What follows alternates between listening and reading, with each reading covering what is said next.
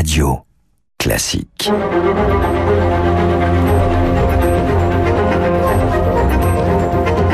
Esprit libre avec Guillaume Durand sur Radio Classique. Voilà Alexandre-Olivier Gisbert qui est à la fois romancier, qui travaille, vous savez, à la Provence, qui est éditorialiste au Point, il a dirigé Le Point, mais il a aussi dirigé le Nouvel Observateur de l'époque. Et évidemment donc le Figaro. France. Bonjour, bienvenue, vous êtes dans ce studio, vous êtes un des premiers à revenir dans le studio de Radio Classique. Le livre s'appelle Dernier été chez Gallimard, nous allons en parler dans un instant.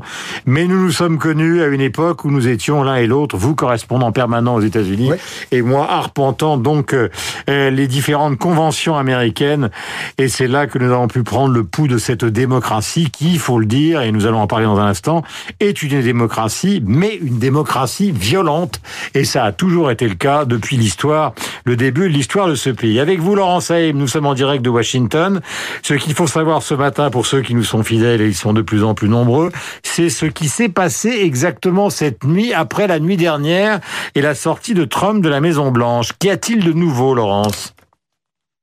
Écoutez, ce qu'il y a de nouveau, c'est que les manifestations continuent dans plusieurs villes et qu'on est toujours dans euh, ce que ici on appelle l'acte 2, c'est-à-dire cette grande colère. Et véritablement, Guillaume, personne ne sait ce qui va se passer dans les prochains jours.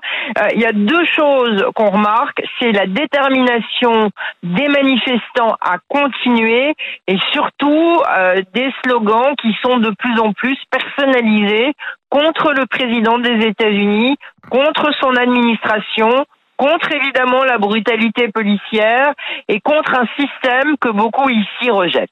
Alors on a beaucoup parlé évidemment des, des précédents. Une partie de la gauche américaine s'est souvent solidarisée évidemment des émeutes raciales euh, aux États-Unis, mais là c'est encore plus frappant que dans les cas précédents puisqu'on a carrément des gouverneurs, des chefs de la police qui vont justement incliner leurs genoux aux côtés des manifestants. Oui, et ça c'est la nouvelle chose. Par exemple, vous avez dit euh, Guillaume euh, que je suis à Washington. Exceptionnellement, il y a quelques heures, j'ai quitté Washington pour venir à New York. Et ce qui est très frappant, c'est ces mouvements spontanés qu'on voit dans les manifestations, comme à New York cette nuit, où il y a des milliers de gens qui, par exemple, se mettent devant l'immeuble où Donald Trump habitait avant qu'il ne parte pour Washington et qui silencieusement, tous ensemble, brandissent un point comme dans les années 60 euh, et qui sont là, agenouillés, euh, en silence, avant ensuite d'aller dans les rues pour scander des slogans demandant justice. Hmm. On le voit avec des lieux encore une fois très symboliques, mais ce sont pas devant des commissariats de police, ce sont devant des lieux qui reflètent ce que Donald Trump aime, comme ici à New York, son immeuble. Quant au gouverneur et au maire, et même les policiers, eh bien parfois ils se joignent à ces mouvements mhm. et ça démontre encore une fois euh, les deux Amériques, l'Amérique Trump et puis l'autre. Euh, dernière question, elle est importante euh, dans la dans le discours qu'il a fait justement devant cette église. Il a dit au gouverneur finalement si l'ordre ne revient pas, c'est l'armée que j'enverrai dans les rues. Est-ce que ça vous paraît une hypothèse probable étant donné le caractère pacifiste pour l'instant des manifestations qui se poursuivent? Ah oui, moi ça me paraît une hypothèse plus que probable. On est aussi dans une période électorale. Le président Trump ne cesse de dire qu'il est le président de la loi et de l'ordre. Euh, il y a deux choses qui me frappent. Euh, l'armée, euh, évidemment, il faut que Donald Trump décide de l'envoyer. Constitutionnellement, ça pose des problèmes dans un État fédéral où les gouverneurs décident. Mais par exemple, l'armée à Washington, dans la capitale américaine, elle est déjà là. Euh, sur le monument Lincoln, il y avait l'armée cette nuit et on avait l'impression, en regardant ces images, d'être dans un mauvais film avec ces soldats qui sont sur les marches d'un mémorial. C'était extrêmement impressionnant. Je voudrais simplement terminer, Guillaume, si vous me le permettez, par vous, vous raconter ce qui se passe ici à New York. Moi, cette nuit, en arrivant à New York, comme beaucoup de gens qui aiment New York, j'ai pleuré. À New York, c'est terrible de voir comment est la ville. Je n'ai jamais vu Manhattan comme ça. Vous avez l'impression d'être dans une zone bombardée. Vous êtes par exemple sur Madison Avenue et vous voyez des centaines, pas des dizaines, des centaines de magasins avec des barricades en bois sur les vitrines, avec des signes alloués à vendre. C'est absolument partout. À 5 heures de l'après-midi dans cette ville qui est le pouls de l'Amérique, avec en général des milliers de gens qui sont dans les rues, il n'y avait personne. Il y a simplement les bruits des sirènes. C'est absolument dramatique de voir New York comme ça et en voyant Manhattan comme ça, on se rend compte de ce qui se passe en Amérique et on se dit mais mon Dieu, dans quel monde est-on? Merci beaucoup Laurence d'avoir euh, donné ce témoignage, témoignage émouvant effectivement Madison Avenue qui est une avenue, une grande avenue bourgeoise avec la 5e avenue et Park Avenue à New York où on trouve beaucoup de magasins, euh, a été entièrement ravagée par un certain nombre d'émeutes et elle avait déjà été fortement touchée économiquement par la crise du coronavirus. France, je le disais tout à l'heure, France Olivier Gisbert, vous avez été correspondant aux États-Unis pendant des années et il faut euh, ajouter à cette carte postale de Laurence euh, émouvante, une connaissance de l'Amérique qui est là, mais que vous avez aussi, j'allais dire, du point de vue justement de, de, de la violence qui est presque constitutive de l'histoire américaine. Des présidents ont été assassinés, euh, le nombre d'homicides est phénoménal par rapport à ce que nous connaissons en France. Les tueurs en série, c'est presque une spécialité américaine. Les mass murders aussi, ça existe. Et puis il y a cette, ce problème général qui a été combattu et qui n'a pas d'ailleurs abouti avec Obama, qui est la vente libre des armes dans la tradition euh, du western américain. Donc c'est c'est pas un pays comme les autres. Le New York profond, le, les États-Unis profonds, c'est pas le New York euh, ni le Manhattan de Woody Allen. Et vous pourriez rajouter aussi l'absence d'amortisseurs sociaux qui fait justement ce New York que vient de nous raconter Laurence Haïm, c'est-à-dire un, effondrement, un effondrement total, un effondrement social. Et là, ce qui se passe avec cette crise, on voit très bien que euh, Donald Trump, bon, il a un énorme problème. Euh, en janvier, quand on regardait les sondages, il était clair qu'il était réélu. C'était sûr, pratiquement à, à 80%. Mmh. Et puis sur les euh, succès économiques du début de son Ouais, mandat. sur les succès économiques et les Américains. Vous savez, quand on regarde chaque élection, les Américains ce sont pas des poètes. Ce sont pas des, oui, ce sont pas des poètes. C'est-à-dire, ils votent en fonction de la croissance. Quand il y a une belle croissance, le président est toujours élu. Bon, là, le coronavirus est arrivé et avec ce que je disais, la- l'absence d'amortisseurs sociaux comme en France. Tout s'écroule, le système s'écroule, des millions de chômeurs comme ça brusquement du jour au lendemain. Donc, on voit très bien euh, l'obsession de Donald Trump, c'est que l'économie reparte tout de suite. Mais on, voit pas trop l'économie repartir euh, si vite. C'est-à-dire effectivement, il y a la croissance. Ah, c'est pas le paysage qui janvier. décrit par Laurence. Exactement, c'est-à-dire qu'on voit que, le, le- la- le- enfin, on, on voit pas la croissance revenir, disons d'ici euh, la présidentielle de, de- américaine de novembre. Donc euh, cette histoire-là, il a saisi au vol et je pense que chez lui, il y a, comme d'habitude d'ailleurs, une utilisation de cette affaire. Je pense que euh, il se dit qu'il peut y gagner. Si on regarde les dernières grandes révoltes de ce type aux États-Unis, elles ont toujours profité plutôt aux républicains. Hein, Richard Nixon, enfin on peut prendre la, la liste est assez longue. Les mouvements sociaux, à un moment donné, pas tout de suite, peut-être pas dans l'immédiat, puisque de toute façon c'est clair qu'il y a des problèmes, on est tous d'accord là-dessus. Mais à, à- à la longue, si vous voulez, si les émeutes euh, continuent, il y aura forcément à un moment donné un phénomène comme celui qu'on a connu en mai 68 en France, c'est-à-dire un retournement de l'opinion. Comment vous expliquez qu'il n'ait pas émergé euh, depuis Obama un candidat démocrate crédible? Parce que Joe Biden est un homme éminemment respectable, mais il a 78 ans. Euh, et la caractéristique des démocrates pendant des années, c'est plutôt d'avoir présenté contre des républicains chenus des candidats plutôt jeunes, qui parfois ont totalement échoué d'ailleurs, hein, euh, euh, mais parfois justement ont réussi à totalement transformer le paysage. Il y a au moins deux exemples de gens qui ont, sur, qui ont surgi de nulle part.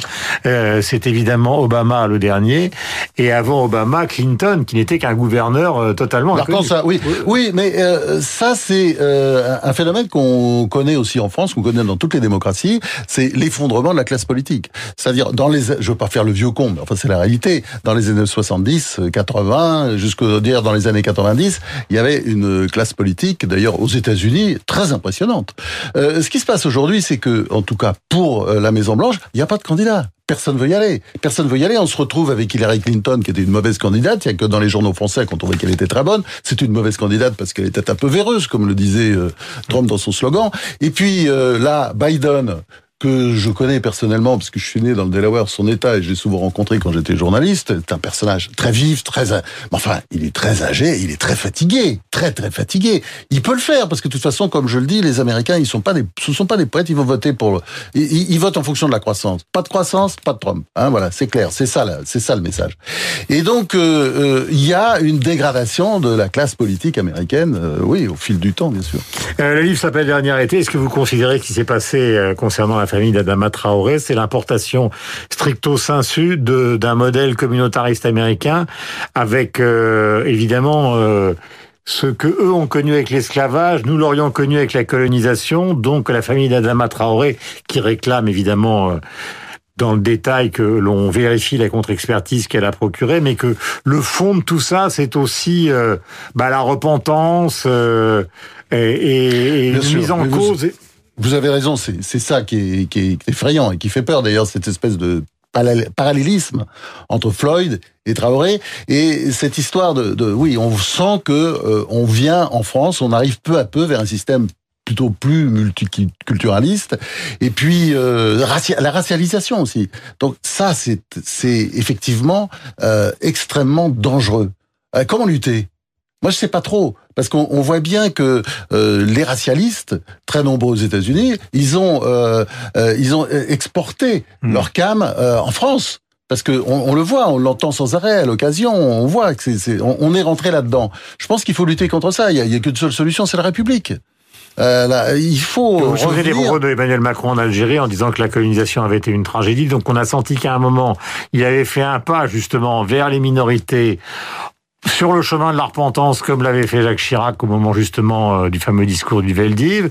Il a été extraordinairement critiqué à droite là-dessus en lui disant mais euh, au fond cette repentance c'est un échec euh, à, à, terme, enfin cette stratégie est un échec à terme. on voit bien que d'un point de vue électoral, justement, il est en train de se rapprocher de la droite. Donc tout ça est un peu contradictoire quand même.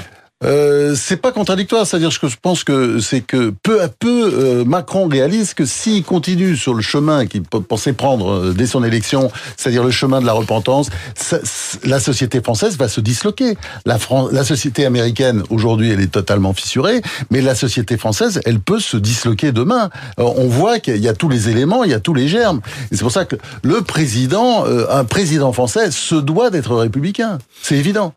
Moi, si vous voulez, ce qui me fascine d'ailleurs euh, dans cette histoire, je, je viens d'écrire ce roman là, de, dernier été, et j'ai l'impression de voir tout ce que j'écris, parce que dans ce livre, évidemment, il y a plein d'émeutes, et puis il y a cette espèce de connerie, euh, cette espèce de bêtise ambiante monumentale, parce que bon, évidemment, tout se passe, passe sous, sous, il y a le réchauffement climatique, il y a le coronavirus, euh, un Covid 30, puisque ça se passe à peu près dans une dizaine d'années, et puis il y a cette espèce de racialisation systématique, la bêtise ambiante, le refus du rire, etc. On est en train de... Alors, c'est horrible de dire ça, et puis j'aime pas ces simplifications, mais il y a une forme d'américanisation de la société française et, de l'Occident. C'est-à-dire avec l'idée que euh, il y a toute une série de choses. Vous savez, le politiquement correct, c'est une invention de, des États-Unis. C'est pas une, c'est pas, c'est pas nous qui l'avons inventé en France. Mhm. Ça vient de, ça vient de, ça vient d'ailleurs.